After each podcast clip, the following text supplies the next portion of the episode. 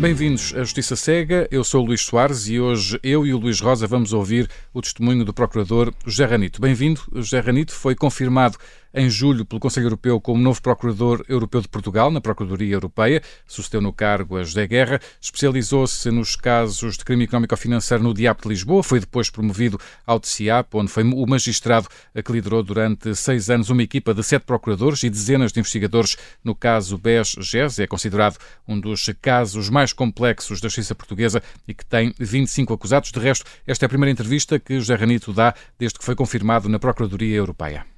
Bem-vindos, José Ranito.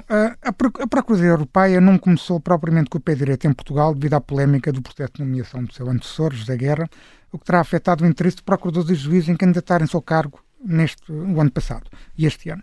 Uh, isto levou à necessidade de se abrirem vários concursos uh, ao longo, nomeadamente, de 2023. Pode dizer-se que a Procuradoria Europeia ainda está a pagar os, os erros do governo no processo de nomeação de José Guerra ou isso é um tema arrumado? Uh, bom dia, Luís. Um, muito obrigado pelo, primeiro que tudo pelo convite. Um, relativamente a esta questão, uh, eu, eu, eu gostaria de dizer que não tenho propriamente a leitura que, que, que o Luís tem sobre o assunto. Um, como magistrado, e aqui faço uma declaração de conflito de interesse, eu sou amigo pessoal do Dr. José Guerra. Uh, além do mais, admiro imenso o trabalho da doutora Ana Carla Almeida como, como procuradora e como conhecedora profunda dos temas relativos à fraude. Tive a oportunidade de coexistir com ela no, no, no ainda que não tenhamos trabalhado juntos, mas de facto a imagem que tenho é de uma pessoa competentíssima e, e profundamente conhecedora destas matérias. Creio que o discurso público acabou por ser contaminado uh, em virtude de, de pronto, da, da, escolha do Conselho uh, na nomeação do Dr. José Guerra. Uh, eu creio que o modo como o Dr. José Guerra acabou por ser tratado na comunicação social em virtude de toda esta situação a mim me impressionou muito negativamente porque o escrutínio visava o governo, não visava uh, mas o, o dano colateral, aliás, o Tribunal de Justiça acabou por confirmar que, portanto, a arquitetura da tomada de decisão era aquela, não no caso diretamente português que foi avaliado em base preliminar, mas no caso de um procurador que estaria exatamente nas mesmas condições. Uh, a decisão é uma decisão que assenta nos poderes do Conselho Europeu, como, como, como foi dito, e, portanto, é uma decisão que tem um cariz, uh, faz parte do sistema de equilíbrios. Portanto, eu, eu diria, em primeiro lugar, que só quem não uh, conhece aprofundadamente o currículo do Dr. José Guerra e as suas capacidades uh, demonstradas ao longo de anos é que poderia, de algum modo, supor que haveria um, um móvel político por trás da indicação uh, do mesmo e posso dizer que do Dr. José Guerra vou levar um pesadíssimo fardo na medida em que de todos os seus pares, assim que tomei início de funções na Procuradoria Europeia, obtive a indicação das suas enormíssimas capacidades, não só interpessoais, como de gestão e coordenação de equipas, como, sobretudo, profundo conhecimento em todas as matérias relativas à Procuradoria Europeia. Acabo isto dizendo que uh, eu creio que o assunto do Dr. José Guerra é histórico, é passado. A Procuradoria Europeia é independente, não tem interferência política, como não poderia ser de outro modo. Um, e, portanto, eu creio que não há aqui qualquer lastro relativamente a esse incidente que no, no interior da Procuradoria Europeia nem sequer foi sentido como tal. Relativamente à ausência de candidatos, eu não posso escrutinar a vontade dos potenciais oponentes. Se na verdade acreditasse que era um cargo de indicação política, não, nem sequer teria apresentado a minha candidatura ao cargo. Creio que o processo de seleção do procurador para este cargo é um processo em Portugal particularmente transparente. Nem todos os países adotaram a modalidade de concurso público. Há países em que têm nomeação diretamente Direta, do Ministro da Justiça. E, portanto, eu não poderei sindicar. Sei que, por exemplo, existiriam colegas meus que estariam. Uh, perfeitamente interessados em ter concorrido ao posto, uh, não o fizeram por razões de natureza pessoal, porque, na verdade, a Procuradoria Europeia está domiciliada no Luxemburgo e não é fácil, por razões pessoais, as pessoas mudarem o centro de vida para esse. Muito país. bem. O José Ranice era Procurador Delegado da Procuradoria Europeia em Lisboa, logo pode dizer-se que foi um, um, sucessor natural de José Guerra. Como é que surgiu o seu interesse em querer liderar a Procuradoria Europeia em Portugal? Uh, o meu interesse na Procuradoria Europeia surge da experiência que fui acumulando ao longo de anos. Eh, pronto, a vida deu-me o interesse em analisar matérias tão áridas quanto demonstrações financeiras, fluxos de dinheiro, e percebi que a compreensão do fenómeno teria que necessariamente implicar viagem jurídica noutros países e, portanto, o que se faz através de mecanismos de cooperação judiciária. Uh, a Procuradoria Europeia representava um desafio desde o início por ser uma instituição criada de raiz, portanto, sem qualquer antecedente e de perfil único no mundo. E, e portanto, isto suscitou imediatamente uh, o meu interesse pela Procuradoria Europeia enquanto magistrado do Ministério Público Português. Uh, nestes dois anos, diria três anos, de, de que pude contactar proximamente com a Procuradoria Europeia, aquilo que me é possível constatar é que é, é uma instituição que tem uma dinâmica muito ativa, portanto, três anos de um trabalho absolutamente extraordinário de organização interna, de identificação de fenómenos, de criação de grupos de trabalho, transversais. É uma Já vamos falar em pormenor sobre isso. É uma instituição democrática em que basicamente todos, hoje em dia, diz os stakeholders, são envolvidos mesmo os procuradores europeus delegados e, portanto, desde logo vi enormíssimas vantagens no modo como este organismo, esta instituição se está a posicionar, sobretudo uh, na detecção e na, na, no combate a crime organizado. E nessa medida uh, considerei que era uma, uma consequência natural do, do, do meu percurso Uh, pretendo aprofundar os meus conhecimentos uh, e eu creio que a experiência com magistrados de outras jurisdições seguramente me trará um aporte em termos de crescimento pessoal uh, que um dia transportarei para Portugal, porque tenho um cargo de seis anos e, portanto, o meu propósito é precisamente esse. Uh, diga, diga, conclua, peço desculpa. Não, e sobretudo o desafio de, porque temos uma visão muitas vezes muito umbilical do país, do estado da justiça, do funcionamento da justiça em Portugal. Muito virado para dentro. Muito virado para dentro. Parece que o nosso sistema judicial é o melhor do mundo. Ou o pior do mundo. E muitas vezes aquilo que nós acabamos por perceber é que existem uh, perplexos relativos à ação da justiça portuguesa, mas que na verdade, se formos analisar, e da experiência que tenho visto, muito, muito pequena ainda, porque iniciei funções no dia 29 de julho de 2023, mas aquilo que me é possível perceber é que existem questões que são transversais à justiça em toda a União Europeia. Hum. E, portanto, sim, perceber se nivelamos por cima ou por baixo é algo que para mim é um desafio também compreender e um dia poder trazer isso para, para a minha atividade enquanto magistrado do Ministério Público em Portugal. Eh, de resto, como dizíamos há, há pouco, eh, o José Ranito foi Procurador Europeu delegado em Lisboa e os Procuradores Europeus delegados em Lisboa e no Porto tiveram de fazer um primeiro trabalho em 2021, eh, quando entraram oficialmente em funções, que foi fazer o levantamento de processos já abertos nos serviços do Ministério Público que poderiam ser a competência da Procuradoria Europeia. Uhum. Entre os processos avocados e os processos que foram abertos de raiz, Quantos processos está a Procuradoria Europeia em Portugal a gerir neste momento? Um, a Procuradoria Europeia tem dado. Eu não vou fugir à, à questão, uhum. mas uh, nós uh, estamos vinculados a princípios de legalidade e o regulamento estabelece mecanismos de reporte relativamente uh, à atividade da Procuradoria Europeia uhum. e esses mecanismos de reporte coincidem com o ano civil. eu diria que um, os dados que temos em cima da mesa ainda são, ainda são relativamente à atividade de 2023, uh, ainda não, não, não estão completos. Os, uhum. os relatos internos que tenho datam de agosto. Uh, portanto, eu preferia. Uhum por razões de compliance, precisamente com as obrigações de reporte, que terão que ser uh, aprovadas uhum. pelo Colégio, e, e, portanto o reporte é da responsabilidade de, de Laura Covesi. Uh, eu preferia, portanto, trazer. Eh, Remeter-se aos dados do ano passado que já estão, que já estão públicos. públicos. Portanto, uhum. Sim, uh, tanto quanto posso recuperar de memória, portanto, tínhamos 26 investigações uhum. ativas parte delas, obviamente, focadas, aquilo que nós chamamos os backlog cases, portanto, investigações que estavam abertas à data do início de funções da Procuradoria Europeia e que dizem respeito ao período de competência temporal da Procuradoria Europeia, hum. novembro de 2017. Foram abertas novas investigações em várias áreas. Uh, uh, um dos casos que se fala em Portugal é o caso Admiral, ou Almirante. Vamos falar já, vamos falar dele Vamos falar sobre portanto, por exemplo, esse caso resulta do exercício de um direito de vocação de um processo que já existia e estava pendente nas autoridades nacionais. Eh, eh, e, já agora, quais são os, os crimes eh, em geral que, que, estão nesses processos que estão a ser investigados e, e, qual é o montante, se é que existe um montante de fraude que esteja em causa uh, também nestas investigações? Tendo em conta também que a Procuradoria Europeia investiga crimes contra os interesses financeiros da União Europeia, também a nível de fundos europeus e a nível fiscal. Uh, eu diria que no catálogo de crimes que está contemplado na diretiva, nós temos investigações pendentes em todos os crimes de catálogo.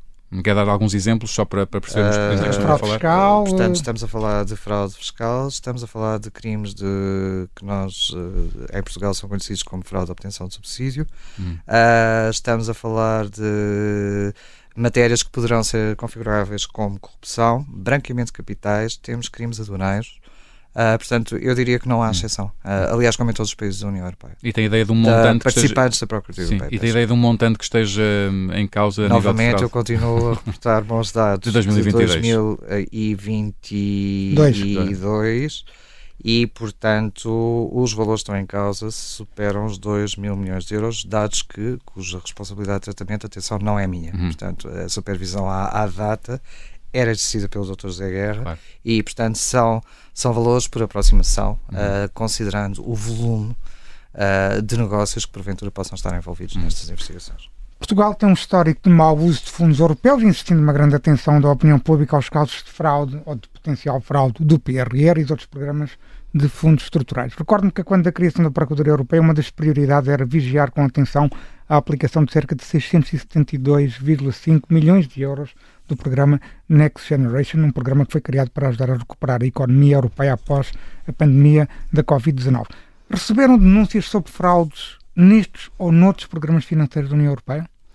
Uh, portanto, uh, os, os, pacotes financeiros, temos o PT 2020, que estava em conclusão, já a Procuradoria Europeia uh, tinha competência material para dirigir as investigações, caso isso fosse direito de vocação ou iniciasse, e isto tem que ver com, com, questões de natureza técnica sobre como, quando se considera consumado o crime de, de, de fraude. Uh, e, portanto, respeitando a jurisprudência portuguesa, foi decidido direito à vocação relativamente a, a, a, casos que poderão, a questão que ainda envolvem uh, situações relativas ao, ao, ao, ao PT 2020. Uh, e sim, já existem investigações abertas. Uh, investi também era interessante explicar isto. A Procuradoria Europeia tem dois tipos de abordagem: uma abordagem de verificação, sim. em que reconhece ou não o exercício de chamada de processos nacionais que já existem, ou por iniciativa própria abre processos tendentes à iniciação de casos. Portanto, isto... no, caso de, no caso de denúncias sobre utiliza, má utilização ou possível má utilização de maus fundos estruturais, estas foram denúncias externas ou foi a Procuradoria Europeia por sua iniciativa que iniciou Temos de todos os casos, mas eu gostaria de dizer que relativamente aos reportes, dados de 2022, uh, ah, no universo de processos que temos, apenas 10% foram reportados por, entidade, por, por entidades privadas. Portanto, todo o resto resulta de comunicações. Por cidadãos, por empresas. Uh, uh, exatamente, entidades privadas. Uh, tudo o resto resulta do mecanismo de comunicações que está previsto no regulamento, seja por via de autoridades nacionais, seja por via de autoridades de parceiros institucionais que a Procuradoria tem, designadamente, e posso nomear OLAF, Tribunal de Contas Europeu, que são duas entidades que Inclusivamente existem uh, acordos de trabalho neste momento com o Banco Europeu de Investimentos, com o Fundo Europeu de Investimentos e, portanto, o nosso posicionamento, para além de uma iniciativa própria dos magistrados, com base na informação que existe, circulante na comunicação social, podem, ou noutra base de informação, uh, podem, de modo próprio, iniciar as suas próprias investigações. Nós também reagimos às comunicações que nos são feitas para efeitos de averiguação em Pode-nos dizer quantos, quantos casos é que estão em investigação sobre a, a possível ou suspeitas de má utilização de fundos estruturais relacionados com, estes, Eu com o PRR? Eu apenas posso reproduzir, uh, portanto, a informação que o Dr. José Eduardo Guerra deu numa entrevista, creio que em julho, Sim. em que mencionava dois para três casos, como digo, o ano civil ainda não acabou. Muito bem. Uh, isto... Atenção, estamos a falar de casos em investigação, não de casos sim, em sim. verificação para sim. abertura de investigação. Inquéritos abertos, inquéritos, inquéritos criminais abertos sob a tutela da, da Procuradoria Europeia. Exatamente. Uh, Deixa-nos perguntar, este mau histórico, isto aqui já apela à sua sensibilidade de mestrado, não só com experiência na, na, na investigação do crime económico ou financeiro em Portugal, mas também já como Procurador Delegado e como Procurador Europeu. Este mau histórico de fundos europeus tem-se traduzido, por exemplo, num acréscimo de denúncias desde que a Procuradoria Europeia começou a funcionar. Tem, há essa, acha que a opinião pública e, e o próprio, a própria sociedade civil portuguesa está a reagir à própria criação da Procuradoria Europeia, dando mais eh, denúncias, por exemplo? Mais uma vez, acho que é importante percebermos que um, a sociedade civil está a perspectivar a Procuradoria Europeia não como uma delegação nacional. E, portanto, quando estamos a falar de participações de entidades privadas, não estamos a falar necessariamente de cidadãos ou entidades legais eh, domiciliadas em Portugal. Portanto, a percepção da Procuradoria Europeia é uma percepção europeia. Percebe, uh, e, e, portanto, isto é algo que me parece bastante interessante. Temos um mecanismo próprio de recepção, tanto nas delegações portuguesas como a nível central, uh, e com a proteção de, de, dos regimes dos denunciantes, um, e, que, e que está a funcionar. E posso dizer que Mas, pelo que percebe das suas palavras, ainda tem que ser mais desenvolvido, provavelmente. Uh, prova não, é uma questão de, reação, ou, ou por outra, a percepção externa sobre o nosso papel. Uh, posso dizer que temos recebido muitas denúncias relativamente a matérias que não têm nada a ver com isso, a função da Procuradoria Europeia, ou seja, publicamente parece que há, há, há a percepção de que a Procuradoria Europeia será um altera, uma entidade que alterará as regras do jogo relativamente à investigação criminal, o que é interessante, porque estamos a receber, na verdade, muitas denúncias relativamente a matérias que não, que não transcendem largamente, o, mas que as pessoas começam a identificar uh, como uma instituição. Será que tem a ver com uma desconfiança da, da própria Justiça Nacional? Uh, mais uma vez, eu não focaria em Portugal. Focaria uh, porque não estou apenas a falar de um fenómeno português. E, e compreendam que o, o mindset de, do meu eu papel então, é, então... É, é, tem que ser necessariamente abrangente porque eu consigo medir o pulso à situação na medida em como procurador que integra camas permanentes, eu estou a lidar com situações de todos os países claro. uh, que participam na própria Então isso traduz uma desconfiança das opiniões públicas europeias sobre as suas justiças nacionais. Ou, ou uma crença de que esta instituição pode vir a ser uh, uma instituição de mudança relativamente à reação criminal. Um game changer, digamos assim. Um game changer. Uh, o think tank da Procuradoria-Geral da República, que tem acompanhado o risco de fraude em fundos estruturais, tem alertado para a falta de qualidade do sistema de reporte de fraude nacional. Num estudo académico ao reporte feito pela Inspeção-Geral de Finanças, a OLAF, entre, do, portanto, a organização, o Organismo Europeu de Luta Antifraude da União Europeia, entre 2007 e 2021, apenas foram detectados dois casos de fraude comprovada e apenas 133 casos foram sinalizados como tendo suspeitas de fraude nesse estudo académico que foi feito ao, ao, à aplicação de fundos estruturais entre 2007 e 2021. Isto num universo superior a 340 mil operações aprovadas. Concorda que temos muito para fazer para termos um sistema de alerta para fraudes mais robusto e mais eficaz? Uh, concordo. Uh, esta tem sido, aliás, uma mensagem sistematicamente veiculada por Laura Covesi. Um, eu não conheço o estudo em causa. Uh, e, e, e, não sei se o estudo abarca já a realidade finda a 2021. De todo modo, creio que é interessante e já agora chama a atenção de que existem dois documentos que me parecem particularmente relevantes uh, para, para a percepção daquilo Sim. que é a qualidade do reporte. O primeiro é um documento datado de outubro de 2022 do, do Comitê de Controlo Orçamental do Parlamento Europeu e que deu origem a uma resolução do Parlamento Europeu no dia 19 de janeiro de 2023. E este estudo basicamente identifica um mosaico de regimes administrativos e jurídicos que não permite uma percepção integrada, uh, portanto, do, do, da realidade. Uh, os Estados-membros gerem 85% do valor total das despesas da União Europeia, o que é muito relevante, e são os principais responsáveis pela cobrança dos recursos próprios da União Europeia. E na, na, na, resolução do Parlamento Europeu está expressamente uh, e é, verbal, é, é escrito em Sim. texto uh, que os Estados estão neste momento com os novos mecanismos, uh, o mecanismo de recuperação e, re, e, resiliência por um lado e o envelope financeiro que se prevê até 2027 terão que dominar diferentes modos de gestão associados à execução de fundos. Portanto, há uma multiplicidade de, de, de sistemas de gestão aquilo que está uh, constatado. Mas acha que, os, organ os, organismos nacionais, agora falando do caso português, os organismos nacionais de gestão dos fundos estão sensibilizados para a necessidade de combater a fraude? Eles não só estão sensibilizados, como atuam em estreita colaboração com a Comissão Europeia, porque a Comissão Europeia, em última análise, é o gatekeeper da execução uh, do orçamento e da qualidade da execução do orçamento e do controle da execução do orçamento. Portanto, os sistemas de implementação de controle Aliás, vi na comunicação social a alusão, portanto, a uma luz verde que a Comissão deu relativamente ao Sim. sistema de controle e a duas recomendações que faz. Mas, sobretudo, este é um problema de estrutura que tem que ser, tem que ser eh, porque não é apenas em Portugal, voltamos a isto. Sim. Se identificarmos uh, a fraude como um problema sistémico, porventura de dimensão transnacional, como existem documentos da, da Comissão que apontam para o sentido de que a fraude vai ser explorada por grupos, uh, uh, por uh, grupos de criminalidade organizada independentemente de ela estar a verificar-se em Portugal ou noutro país, sim, claro. inclusivamente com, com, com envolvimento de vários países. Claro. E, portanto, sim, está identificado neste, nesta resolução do Parlamento Europeu a necessidade de uma melhoria dos sistemas informáticos, a interoperabilidade de dados é absolutamente nuclear. Um, a fidedignidade dos dados para que se perceba real, o real alcance da irregularidade e da fraude, hum. sendo certo que já neste documento se constata que houve um aumento, um disparo de comunicações em 2021 da ordem dos 121%.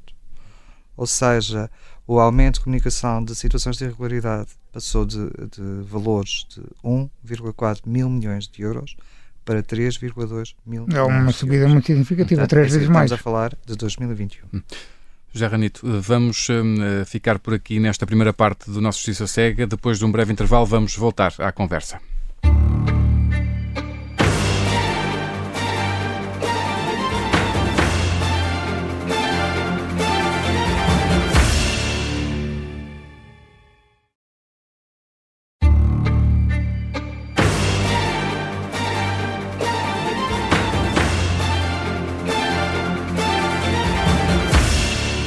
Segunda parte do Justiça Cega, estamos a ouvir o testemunho do Procurador Europeu José Ranito e continuamos a falar sobre a ação da Procuradoria Europeia. Como disse José Guerra numa entrevista ao Observador em 2021, a Procuradoria Europeia pode investigar políticos que atentem contra os interesses financeiros da União Europeia. Poucas semanas após o início em funções da Procuradoria, foi promovido o levantamento da imunidade parlamentar de um autarca croata. O que lhe pergunto é: a Procuradoria Europeia já investigou algum político português? Já investigou, está a colocar. Portanto, per... o, o, já abriu alguma investigação? Já houve alguma investigação aberta a algum político uh, português? Confesso que é uma resposta que não, não tenho condições de dar uh, nesta sede. Uh, portanto, é para nós menos do que. É para nós menos do que questionável que no leque de competências da Procuradoria Europeia está o crime de corrupção hum. e, portanto, é um dos crimes para os quais temos competência e existem já uh, linhas orientadoras do Colégio relativamente a, a, a portanto, a, ao modo como a Procuradoria Europeia se deve posicionar relativamente ao crime de corrupção e, uh, e acolhe o crime de, uh, portanto, a noção de corrupção que é dada não só pela diretiva, como todos os instrumentos de direito internacional, incluindo corrupção no setor privado. Portanto, o fenómeno de corrupção está dentro do raio da ação da Procuradoria Europeia. Portanto, podem investigar caso tenham indícios nesse sentido. A, a Procuradoria Europeia funciona na lógica de que os Estados-membros transferem a ação penal em áreas específicas relacionadas com o tema geral dos interesses financeiros da União Europeia para uh, uh, os Estados-membros transferem esta ação penal para a Procuradoria Europeia.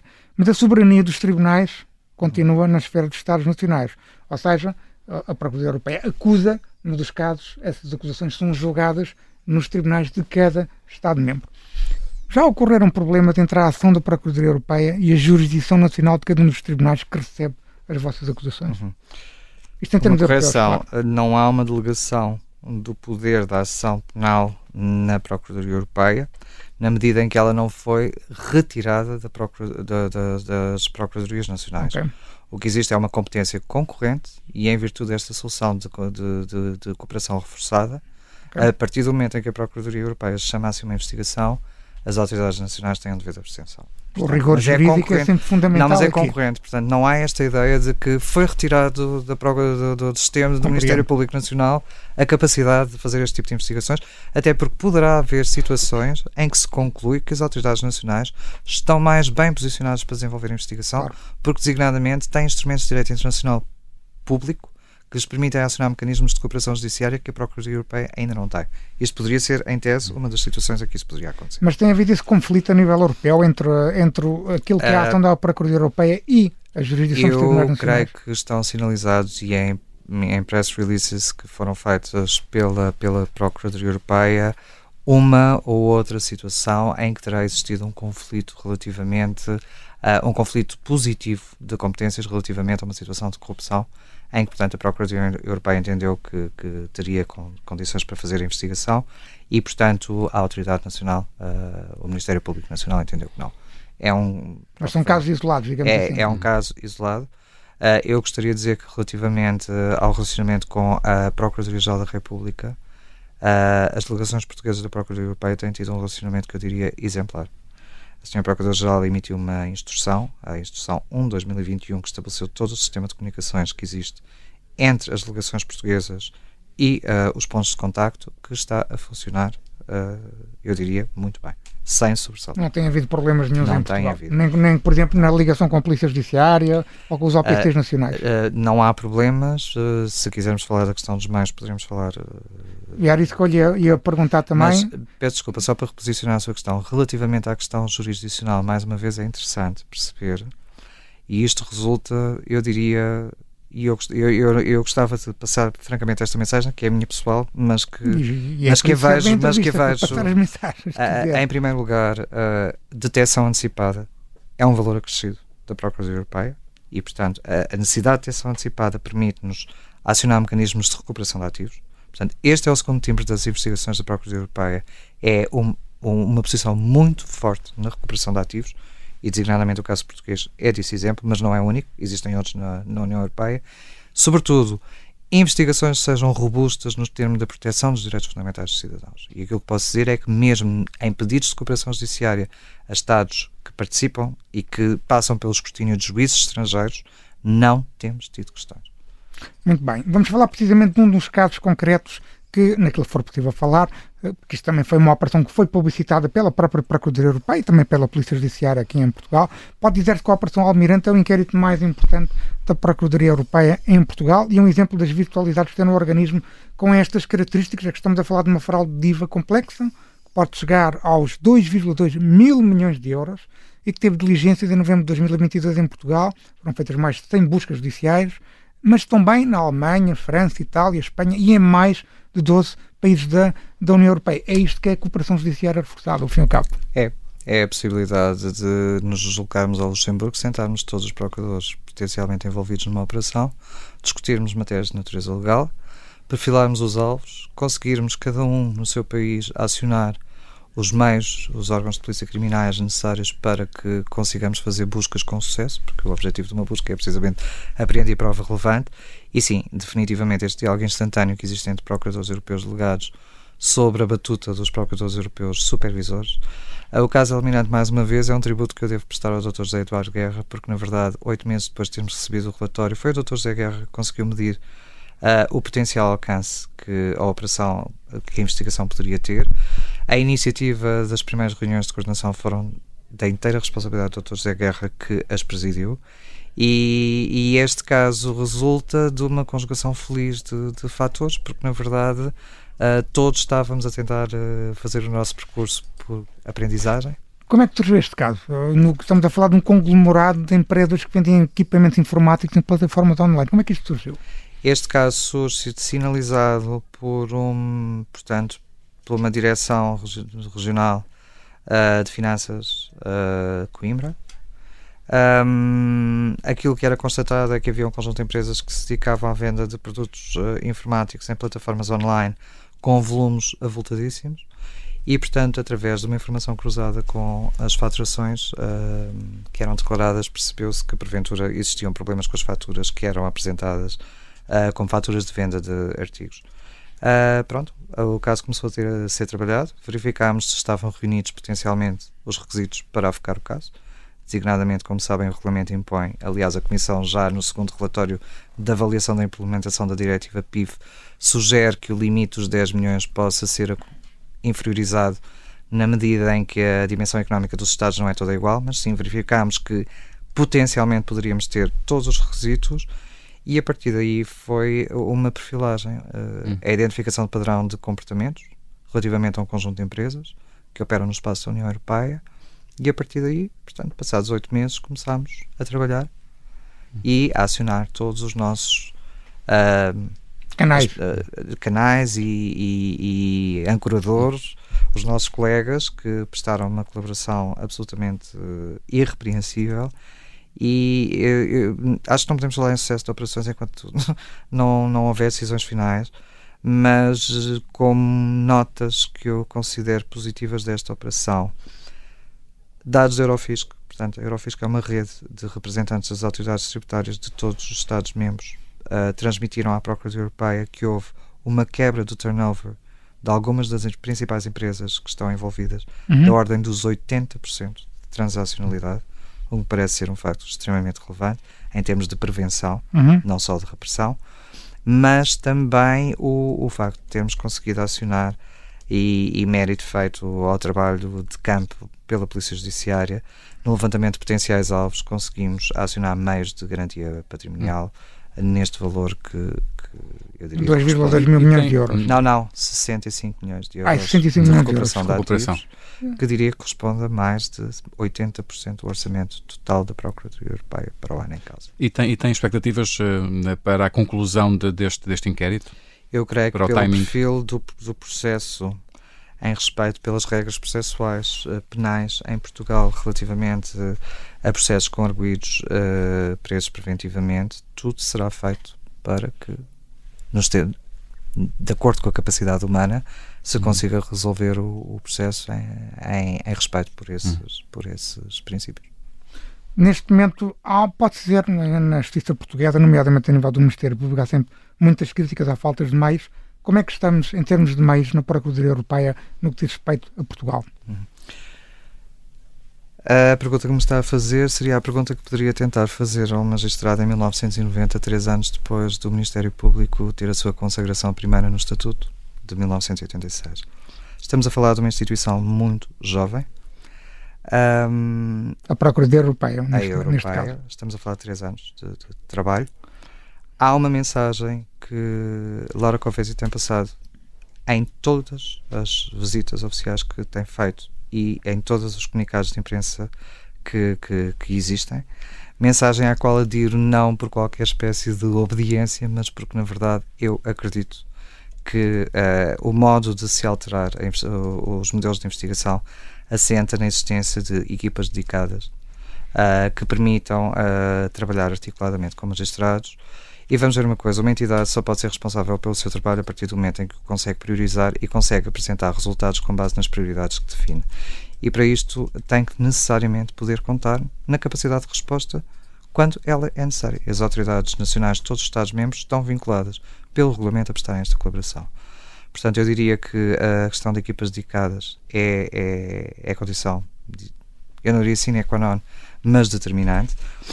Trazia à nossa conversa o exemplo do que se está a passar em países como a Roménia, em que os procuradores europeus delegados estão instalados numa unidade que integra neste momento 18 efetivos policiais e analistas financeiros, número que passará para 40 elementos de apoio em dois E quanto é que é em Portugal?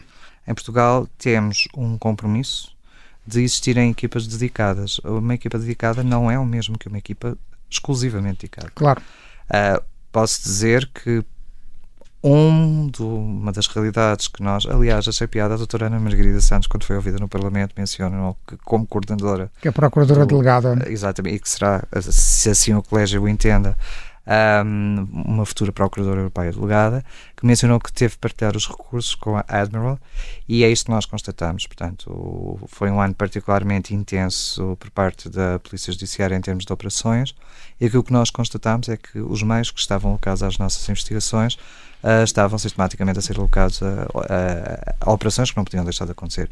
E isto tem um impacto necessariamente. Uh, quando é sintomático, deu o exemplo da Roménia, porque a Roménia também nos parece nos ultrapassou em termos de poder de compra paritário. Uh, estou a falar também tem mais meios. Estou a, falar nível. da Roménia, estou a falar da Itália, uh, que, que basicamente é a Guarda de Finança a tratar de todos os processos da Procuradoria Europeia. Estou a falar da Bulgária, que uh, já, já tem um acordo em que destacará para trabalho exclusivo com os procuradores europeus delegados nos casos da Procuradoria Europeia. Estou a falar do compromisso de Malta, que foi divulgado a semana passada, e estou a falar do possível compromisso da Alemanha no mesmo sentido. Portanto, aquilo que eu creio que é importante é que não tenhamos uma Europa a duas velocidades. E a Procuradoria Europeia, como organismo de investigação único, organismo, instituição, single office, é a expressão inglesa, uh, não deve passar por este tipo de assimetrias. Mas isso depende das autoridades nacionais, claro. Portanto, sim. Uh, aliás, está a haver um esforço enorme na, na formação portanto, no estabelecimento de protocolos de formação de polícias, porque os polícias não trabalharão apenas em processos portugueses, a partir do momento em que são chamados em medidas de assistência, vão ter que trabalhar claro. colaborativamente com outros colegas de outros países e, portanto, não só foi estabelecida uh, no final de setembro a Academia Apple, sob a égide de um protocolo que existe entre a Procuradoria Europeia e a Guarda de Finança, onde se espera que sejam ministrados os conhecimentos de, de, primeira categoria para, para, os, para os operadores nesta área, uh, e também a tentativa de começar a explicar a todos os operadores judiciários aquilo que a Procuradoria Europeia é, com o lançamento de treinos uh, dedicados na Procuradoria Europeia pelas redes de formação de, magistra de, de magistrados e operacionais uh, da União Europeia. Estou a falar designadamente da ERA.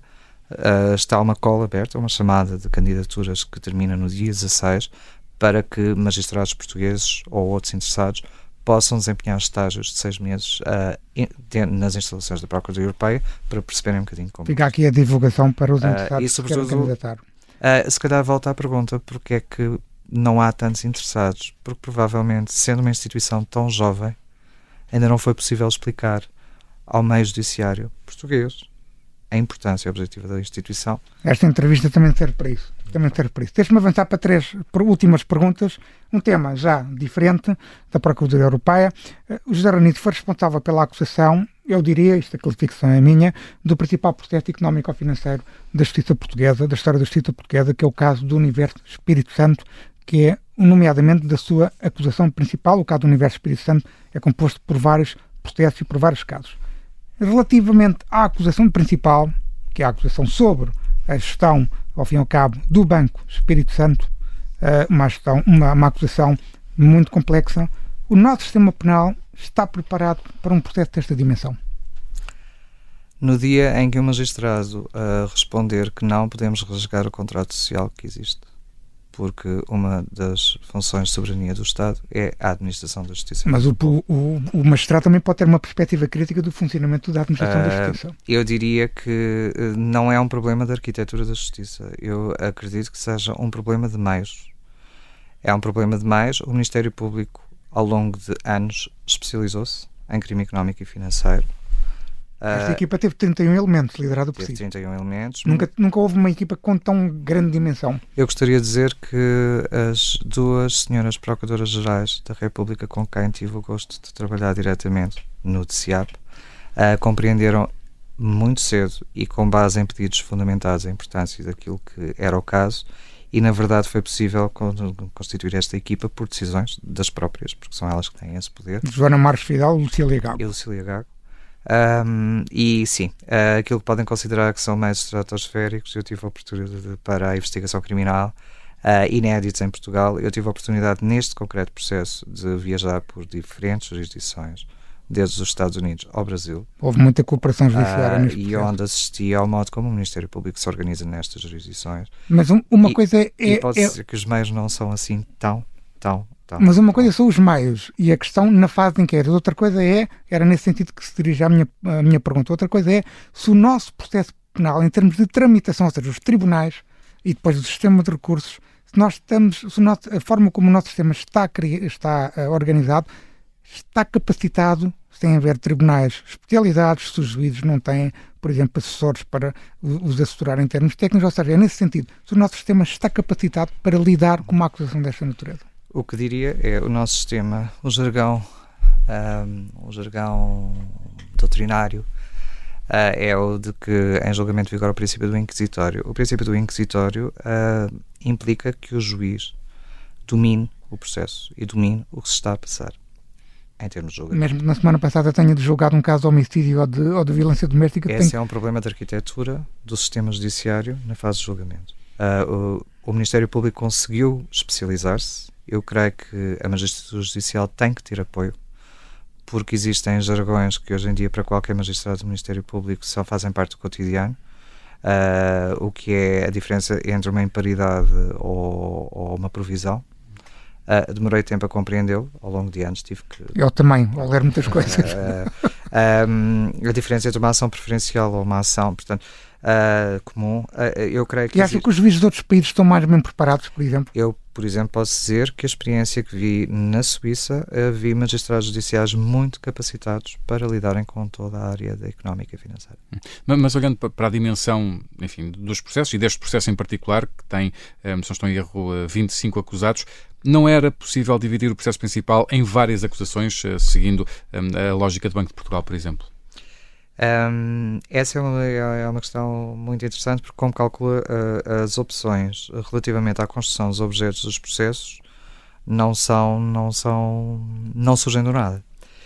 E a razão pela qual uh, existem recomendações da União Europeia aliás no regulamento da Procuradoria Europeia está escrito nos considerandos que uh, deve haver um processo por, por realidade hum aquilo que me está a perguntar é se num acidente de carro o carro ficar completamente destruído, se eu devo demandar a seguradora primeiro pelos para-choques, depois pelos vidros, depois pelo habitáculo, depois pelo motor e suscitar a intervenção de quatro tribunais diferentes que porventura vão ter percepções diferentes sobre a realidade, contradição de julgado, obrigar as testemunhas a deslocarem-se quatro vezes quando podem fazê-lo apenas uma vez. Portanto, esta ideia de custo-benefício, para começar, não parece nada clara. Em segundo lugar, eu creio que os factos são como são. Não há factos mais ou menos complexos. É o que são. E, portanto, como dizia a senhora doutora Francisca Vanduna, conselheira Francisca Vanduna, quando era Procuradora-Geral uh, Distrital à data, a nossa função é, uh, por isso simplesmente, esclarecer, contribuir para o esclarecimento. Uh, a parte subsequente tem que ter o conhecimento necessário para dominar este tipo de processos uh, e, sobretudo, para conseguir geri-los. Porque 25 atores, isto está sinalizado, designadamente no TPI, como calculam, em que hum. crimes contra a humanidade o número de testemunhas são, é, é avassalador. Hum. Os, e este é um risco, também são gigantescos. E é, e é um risco. E, portanto, isto exige conhecimento técnico das matérias por um lado e capacidade de gestão de julgamento. Uh, são as hum. duas uh, únicas. Uma última pergunta. Uh, arriscamos a que os principais arguidos morram durante a tramitação do processo. É a lei natural da vida, é como é. Receio que os portugueses, nomeadamente os lesados do BES, fiquem com a sensação de que não foi feita justiça. No dia, volto a dizer isto, no dia em que perspectivarmos que a justiça funcionou ou não, uh, consoante uh, portanto, a idade das pessoas ou aquilo que lhes possa acontecer, um, estaríamos num, num, num campo que eu gostaria nem sequer de colocar em hipótese.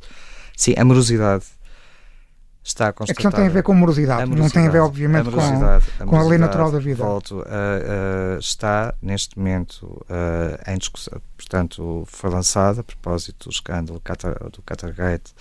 A União Europeia tem, tem em preparação uma proposta diretiva sobre corrupção, uhum. em que a questão da morosidade é identificada transversalmente. A morosidade é o tempo que é necessário para um apuramento da verdade com o cumprimento de regras.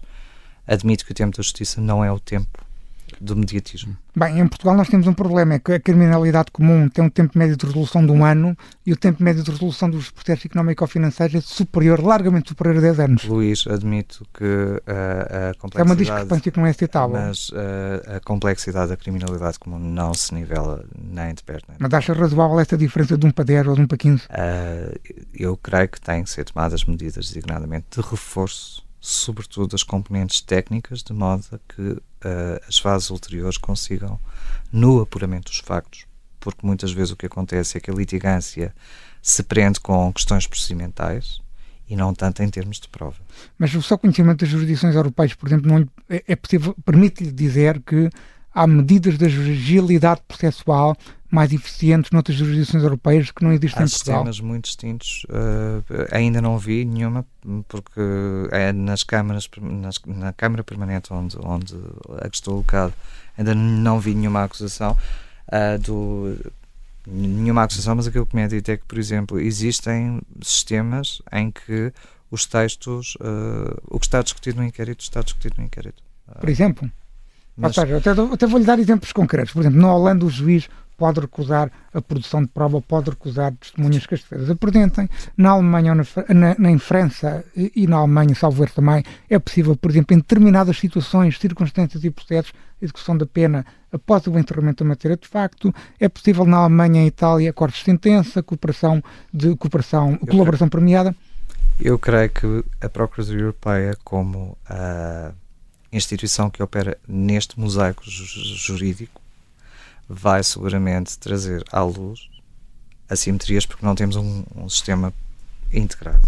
De, um sistema, o Corpus Juris, que, que, que, não foi aceito como, como, como solução para que pudéssemos operar não apenas com lógica de single office, mas numa jurisdição harmonizada e única. Vamos ver o que é que o futuro nos reserva. Então. Vamos ver. José Ranito, Procurador Europeu, muito obrigado por obrigado, ter vindo à Justiça Cega. Até à obrigado. próxima. Obrigado. E neste Justiça Cega temos tempo também para as alegações finais do Luís Rosa. Luís, vamos às tuas habituais notas para a atualidade da semana na área da hum, Justiça. O julgamento do caso EDP ainda não está claro esta semana. Por que é que ainda está de olhos vendados? Esse julgamento continua muito animado, nomeadamente com as declarações que Manuel Pinho já fez no processo.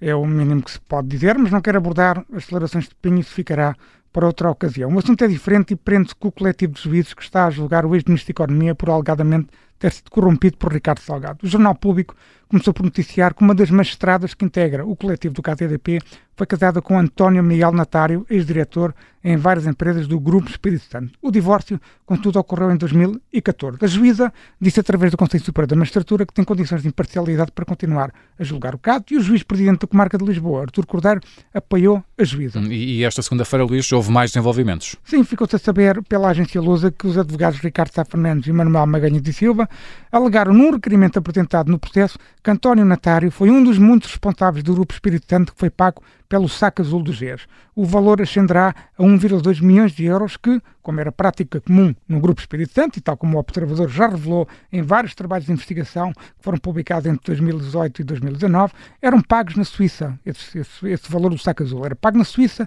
e não eram declarados ao fisco português.